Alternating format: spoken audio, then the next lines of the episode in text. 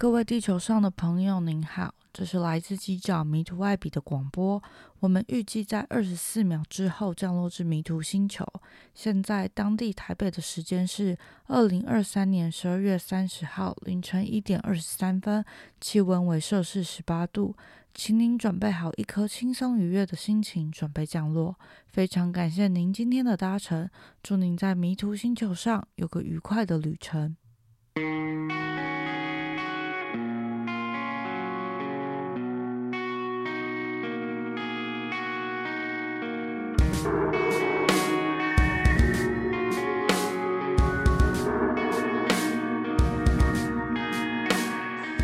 嗨，大家好，今天这一集是关于跨年度子弹笔记的内容。今天预计会收录一些我对于二零二三年的回顾。我当初在年初设定了什么样的目标？那今年要结束了，我的达成率是多少？然后细节有没有什么特别想要保留的事情？然后以及我对于二零二四年的新展望又是什么？今天这集会好好的跟大家聊一下。如果大家想要看影像版的，可以点选 YouTube。我应该会把我书写子弹笔记的过程都弄成画面，然后配这个音档。那如果你只想听声音的，那可以左转 Podcast。嗯，其实说实在，我原本原本原本。是没有打算拍这个内容的，因为我做了一个二零二四年的数位模板，所以我一开始就想好，我要在 YouTube 跟大家介绍说，为什么我用种子的概念去设计了二零二四年的数位手账，然后以及大家根据每个页面可以怎么样使用操作等等，就是介绍模板的指南给大家。但是我自己写了什么样的内容，是原本没有打算要分享的。但在我十二月底去了一趟高雄，然后跟高中生分享了子弹笔记的过程，然后其实，在实体分享的时候，心里会有那种，哎，好可惜哦，这个东西应该要拿出来讲，或是这个东西应该要替换成什么样的内容？因为是因为我有朋友在学校当老师，然后他就有帮忙牵线，所以我朋友其实，在我那场实体分享，他是有留下来听的。就是我事后也有跟他讨论说，嗯，就是哪些东西我是怕放了会让学生觉得太枯燥，我不想要让他们觉得很像是又多上了一堂就是很作文课的感觉，就比较还是希望以经验分享去激发一些灵感的那样的分享内容。然后就在跟朋友对话的过程中。我就跟他讲说，其实我透过分享也突然在反省一件事情，是我觉得我近一年就从二零二二年的年中到二零二三年的呃 YouTube 上面的每个月子弹笔记的内容分享，其实我都比较着重在我的思考层面，就是我想要做什么样的目标，然后我预计怎么样行动。可是我并没有把过程我很实际怎么计划，比如说哪一天要发生什么事情的那个书写过程记录下来。原因是因为写子弹笔记对我来说是十几年历程的事，所以那些就是过程对我的脑袋是非常行云流水，就会啪啪啪，很自然而然的在我的脑海中形成一个计划。然后我觉得那个计划是很因人而异，所以就一直没有。应该是说，我一开始二零二一年的时候会保留那样的过程，但在二二年、二三年会觉得好像看我影片的人会是，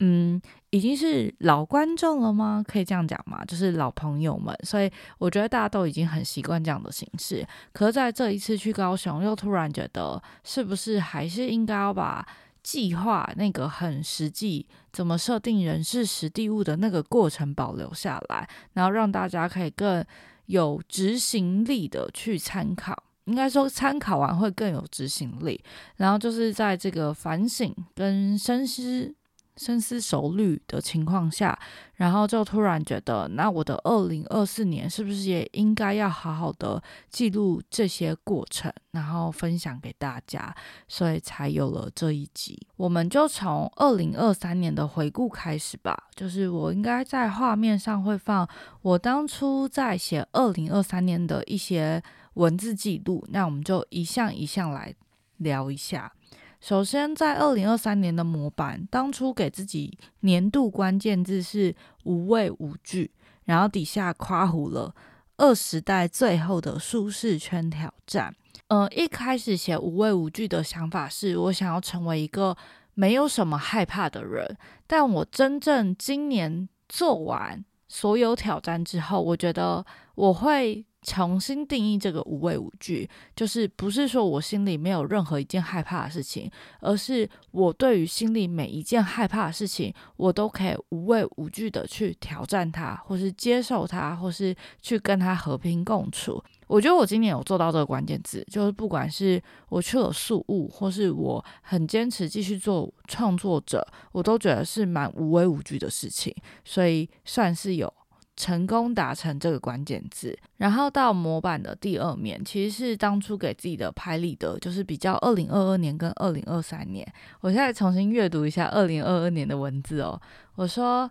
嗯，二零二二年对我来说是有迷惘，但又找回挑战的一年。我彻底的更确认自己是一个绝对不能没有忙碌的人，所以得一直拥有想要挑战的事情，我才不会一直停滞，并且会更有热情的往前走，一直一直的往前走下去。然后当初二零二二年给二零二三年想要完成的三个关键字是：我希望我可以更快乐，我希望我可以更自信，我希望我可以更满足。然后在我刚刚就是因为我刚刚在准备二零二四年要做什么，然后就回头补上二零二三年的这些回顾，然后我就写说，我觉得我的二零二三年好像真的活成了无畏无惧的样子。我有更快乐，我有更自信一点点，虽然还没有到完全自信的状态，可是比以前更自信。然后我确实有更满足我这一年做的所有事情。那这就是我对于我好像有达成。二零二二想象的二零二三的样子，然后二零二三年我帮自己最后挑的那张万中选一的照片，是我在宿务的海边，就那天是跟俄罗斯朋友自己租车，还有日本朋友自己租车去拉布拉布 City，然后跟当地人互动，我就自拍了一张，然后我到现在都还是蛮喜欢这张照片的，然后就决定把它当做我的二零二三年的唯一代表照。没错，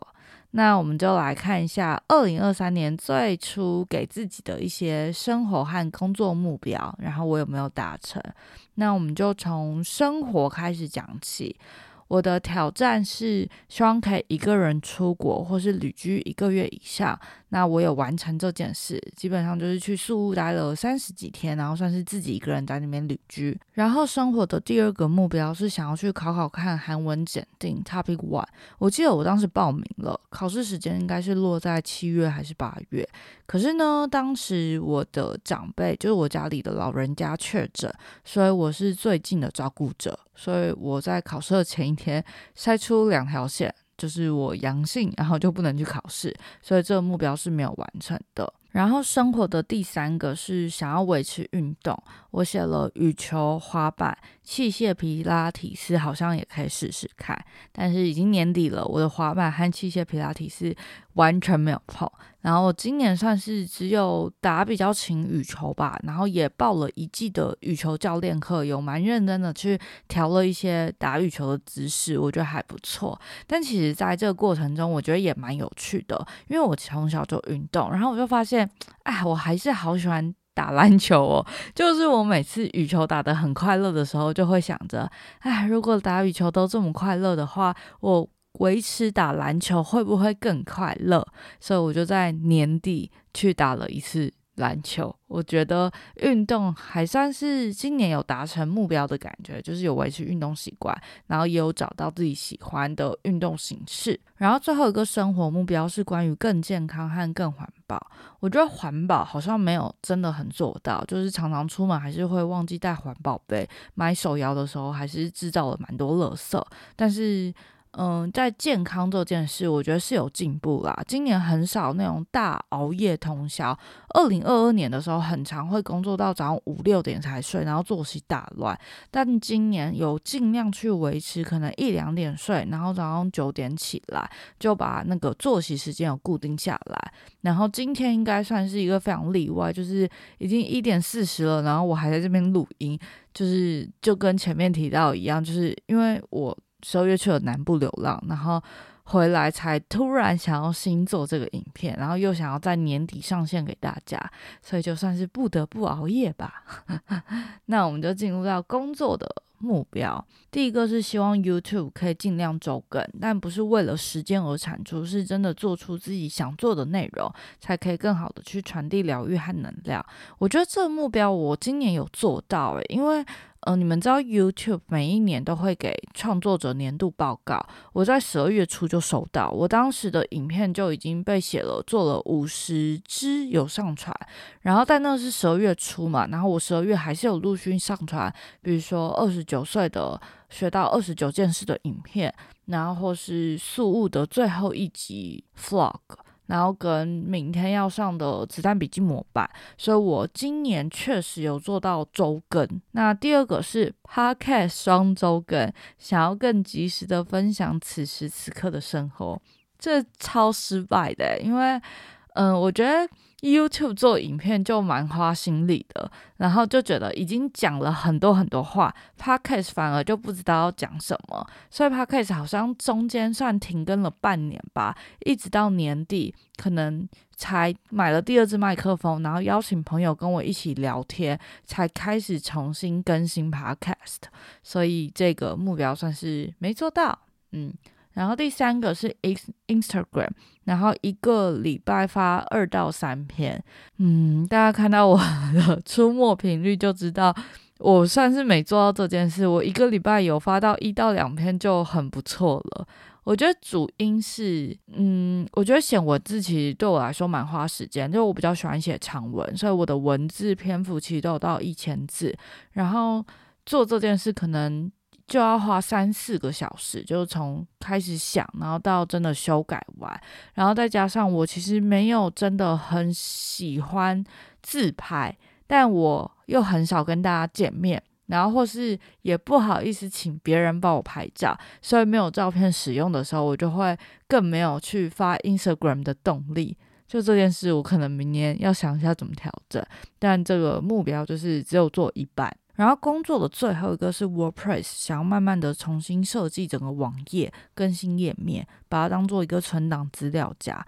但我觉得这目标我应该算只有完成三成，因为我最后是只有针对素物游学重新设计一个超完整的页面，然后写了四篇文章去存档。但是除了素物之外，我就没有特别去更新 WordPress。我觉得工作回头看，我还是把所有的心力都放在 YouTube 居多，就以。完成影片为最主要目标，然后再把剩余的时间去分给其他的创作平台。我觉得这就是一个选择啦，就是我把它当成我的主要目标，所以它确实有完成，但其他没有完成就没办法，我的时间真的不太够。然后二零二三年还有个最后一项大类别是关于自己的，嗯，第一个目标是二十九三十岁的生日会，我没有办。但是我觉得我做蛮好事情，是我从十一月开始就进行了一连串的流浪计划，然后去找了对我来说生命中蛮重要的朋友们，就是一对一的聊天。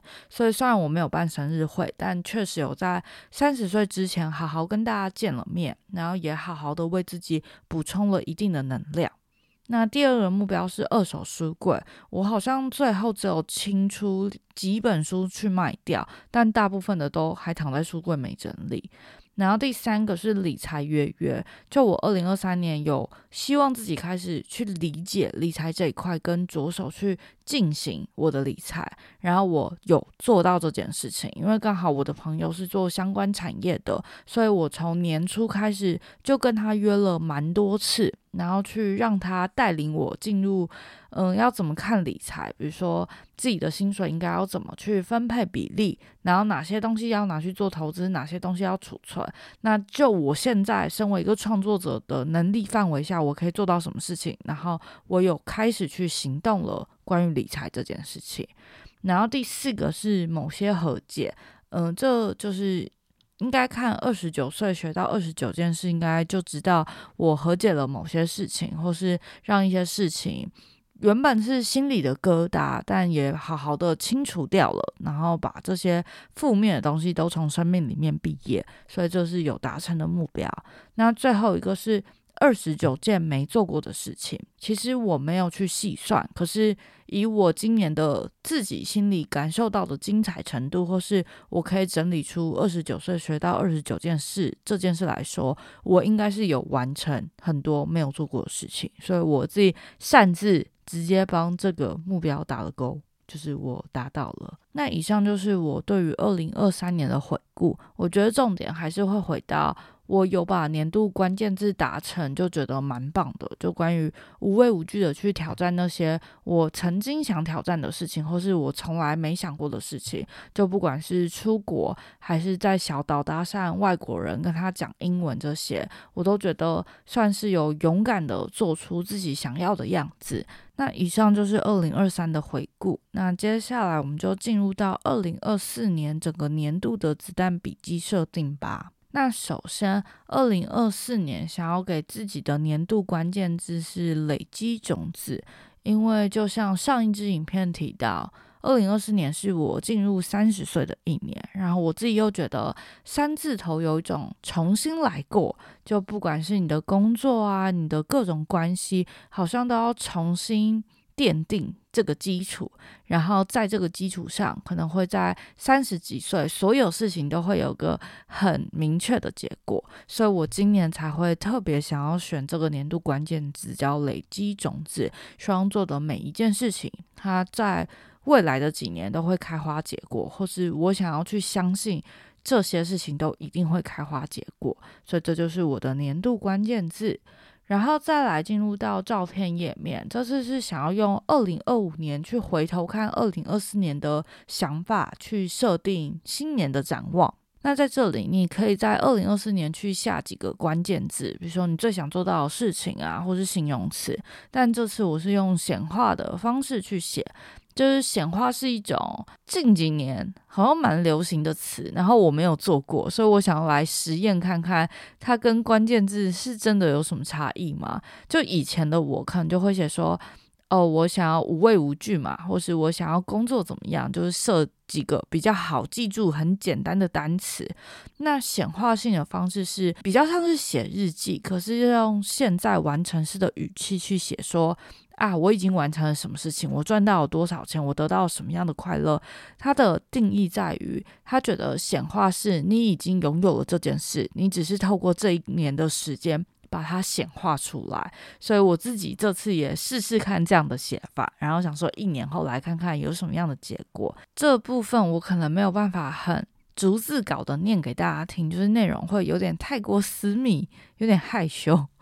然后我想说，我就讲大概的方向分享给你们，就是我是用显化的方式写嘛，所以我是从二零二五年去假想二零二四年完成了什么事情，我就写说啊，这时候我已经找到。更适合自己的工作模式，每个月都在工作和生活之间很享受跟很平衡，然后在生活上挑战了很多我没有做过，但是我一直想去做的事情，然后这些东西也成为我今年很快乐工作的能量来源。然后我今年也找了好朋友们玩，聊了很多天，也重新的去认识更适合自己本职的所有关系，所以我觉得这是一个最棒的三十岁，也是人生最有成就的。一年，所以感谢你这么努力，也爱你这样。那这就是我这次的写法，我也不知道改变写法到底对于我们达成目标有什么帮助，但我就想说实验看看，然后年底就可以揭晓结果，说不定对我来说是差不多的方式，就关键字和显化性都是一样的，都可以让我达成目标。那接下来就进入到二零二四年的目标设定，这次一样是分成三块，工作。生活跟关于自己，那从画面上来说，如果我有特别马赛克，就是我可能想要特别保密的，我就也不会跟大家口头说。那可以分享的，我就尽量分享。那工作部分，我觉得我最大的目标还是想要挑战用创作活下来，就用创作生存。那一样会分成 YouTube、Podcast、Instagram，跟在思考一些实体分享会啊，或是要不要做产品。那首先细讲的话，YouTube 还是想要做到周更，就每周上片。那当然就是也希望粉丝可以成长嘛。那 Podcast 的部分会分成两个面向，第一个面向想要做的是我自己一个人就可以录音的。那还是会希望去保留每个月得到的一些。小想法，一些琐碎的灵感，但是对我来说是有意义的，都还是要把它集结起来。那第二块就是我买了第二支麦克风，就是我想要邀请更多朋友来跟我一起聊天，可能是 focus 在三十岁的话题吗？就是三十岁会遇到的工作啊、生活啊，或是感情观等等，就希望至少每个月可以出一集跟朋友的对谈。那这就是我 podcast 的目目标，所以个人加朋友总共希望可以上到二十四级。那另外一个是我就因为买了第二支麦克风嘛，然后就会觉得要更有效率的应用这些器材，然后就有在思考。要不要找我妈来一起做 podcast？就我原本在家里就蛮会跟我妈聊天一些工作上的事情，然后或是我做了一个新的挑战，也会跟她讲这样。然后其实我觉得，并不是每个人的家庭都会这样聊天。但我们家是蛮特别，我们是只要在家里面吃饭，大家一定是放下手机，然后边吃边报告，或是边分享最近每个人发生的事情，然后可能就是两三个小时都在深聊的那个状态。我有跟朋友讲过，朋友觉得超级不可思议，可是那对我们家族来说是一个很日常的状态，所以我才会兴起那个要不要来找我妈一起开一个 podcast 节目。就是记录，我跟我妈差了三十六岁，所以原本世代之间就有很多不一样的想法。然后我也很想理解他好奇年轻人事情，或是我好奇他的事情。然后以及我们都是马祖人嘛，我们可以聊我们不同世代看到马祖的这些东西。然后我们是。嗯，怎么样去思考？我们是小岛人啊，或是我们的成长等等，所以就想说，好像有蛮多话题可以聊。那是不是应该就趁着我妈退休，然后帮她生活也找一些？嗯，小乐趣这样子，说不定我妈会觉得我在给她制造负担，不知道。但我总之就是最近有在想这件事，然后想说一月的时候跟我妈讨论看看。那接下来有一个新的工作目标，是在思考要不要来办办看实体分享会，因为二零二三年的年底其实接了两场分享，一个在大学，一个在高中，然后在实体跟大家接触的时候就觉得。那个可以互动和深聊的程度是差蛮多的。就平常我可能只能在 YouTube 影片上面首播的时候跟大家文字聊聊天，可是。就是很难在线上聊到一定一定的深度，可是线下你可能同样的三分钟，你就可以从 A 讲到 B，然后讲到互相影响到彼此的感受是什么。所以我觉得实体分享对我来说是一个蛮踏实跟蛮喜欢的一件事情，所以就一直有在思考，二零二四年有没有办法可能在北中南，就是可能每一季至少办一场，然后跟。可能有追踪我比较久的朋友们见面，或者是新的人，然后但对这个主题有兴趣的人一起来聊聊天。所以如果大家觉得 OK 的话，要不要在留言告诉我你会不会来参加，加快我那个想办的动力。然后最后一个目标就是生活里面的文字创作。我觉得写文字还是对我来说蛮重要的，不管是在嗯逻辑思考啊，或是稳定情绪，或是找到生活的。重心都可以透过文字书写，然后让我更稳定我自己的能量。那接下来关于生活的目标，生活今年想要给自己，嗯，语言上的进修一样是英文跟韩文。那英文的部分应该就是会上线上课程，然后韩文就是会去报考 t b One，应该是现在十二月二十九号就可以报名，然后四月考试。然后我想要去试试看。然后再来是想要维持运动习惯，就像前面提到的，我不是二零二三年打了很多很多羽球，然后心里又觉得啊，好想要打篮球，所以我就在思考说，二零二四年能不能找到一个固定打篮球的点。所以我十二月底的时候确实去了某一个场地，去试了那个球场跟那群陌生人打球的感觉，然后我觉得 OK，所以我应该会报名。计较就是我会付一月到三嗯一月到三月的钱，然后每个礼拜去打篮球。那羽球的部分我应该也还是会打，但就可能是每一周或是双周打一次还不确定。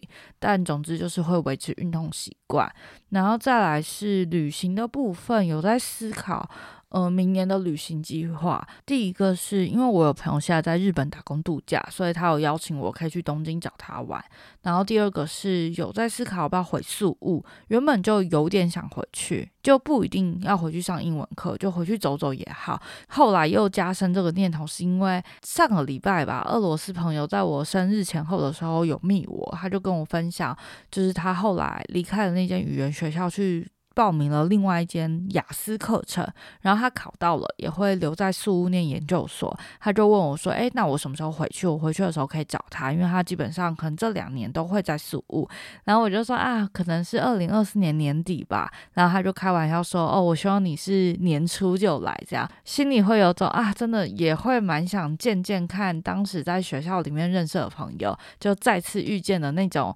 聊天程度啊，或是。”报告大家离开语言学校之后的生活，应该是一件很有趣的事情。所以，就这几个是我在思考的旅行计划。那最后一个长期目标的类别是关于我，就是关于自己的。嗯，关于自己的细节目标，比较没办法跟大家分享，因为比较私密。可可以跟大家聊，这大方向来说，我就是希望我人生的所有面向都可以更稳定一点。不管是去找到更稳定的方式，还是真的做到更稳定，总之就是三十岁开始之后的人生，希望是更沉稳一点点，所以才会有了这个所有事情都更稳定。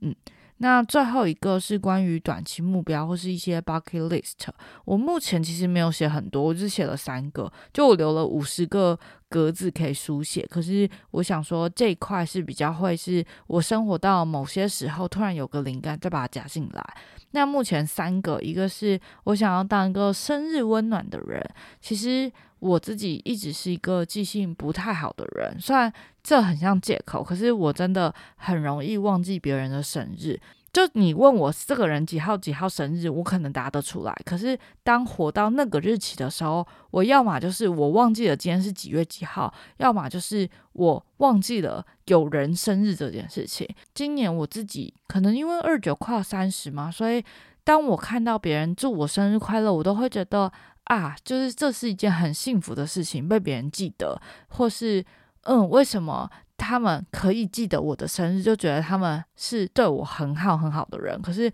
我却没有同等的这样对待他们，心里就有点小小的愧疚吧。所以今年特别想要告诉自己的事情，就是明年也要当一个别人生日让别人感到幸福的人。所以我要好好的记住日期，跟我要好好活的时候，知道今天是几月几号，然后就带给别人温暖。那第二个是关于某一个证照，但这我也先偷偷的不说这样。然后这个证照其实没有到非常难，它应该就是想办法报名到，然后去上可能两天一夜还是三天两夜的课，然后缴钱应该就可以得到。但这个就是如果我真的去做这件事，我这个一定会拍影片。对，那第三个是。刚好我十二月底这次去南部的时候，然后去参加了学妹的展览，就创作展览。她就是，嗯，大学毕业之后一直留在台南的关田做一些田野调查的计划，然后从。毕业之后，可能这三五年我都没来得及有机会去关田找他，然后这次去台南参加完他的创作展，就加深我好想要去关田看看他平常是怎么样生活的，所以我就把这个加了进来，就是。因为她是我大大学打篮球的学妹，所以我就想说，好像可以邀请球队的学姐学妹一起去关田两天一夜，然后去更实际的感受这个学妹热爱的这块土地长什么样子，或是去观察这个学妹是怎么样在这里生活的，我觉得是很有趣的事情。那以上就是热腾腾，我刚。嗯，晚上十二点写完对于二零二四年的想法跟计划，其实一直没有想要拍这支影片，还有一个原因是，我觉得我没有想得很透彻，我二零二四年最大的主轴要做什么，所以就怕就是这么零散的小目标会让大家觉得很混乱，可是又觉得好吧，还是先把过程记下来，尽管我可能会一直变动，但是它也是一个。有在思考二零二四年的一个想法记录过程，就把它都储存下来，然后就想说，虽然这些想法都算零碎，可是说不定也可以帮大家去激发你们的二零二四年的目标设定，或是你们对于二零二四年的想象。那以上就是今天的内容。我觉得我的二零二三年很多心情啊，或是发生的大事情，都已经有很好的存档在 YouTube，所以这集就不聊更多的内心话了。大家应该都很能理解我今年做了什么事情，有着什么样的情绪。那二零二四年我自己也会好好加油的，就算迷惘，我也会尽量的找出自己的人生方向，然后走出自己的路。那今天就是感谢大家的陪伴。如果说迷途星球是记录我人生的故事，那希望今天听完这些故事的你们都可以获得一些些能量，也希望回到地球生活的你和我能带着这样的能量，在迷途路上勇敢前进。希望未来我们很快的能在迷途星球上再次相遇。那今天就到这喽，拜拜！二零二四年，一起加油吧！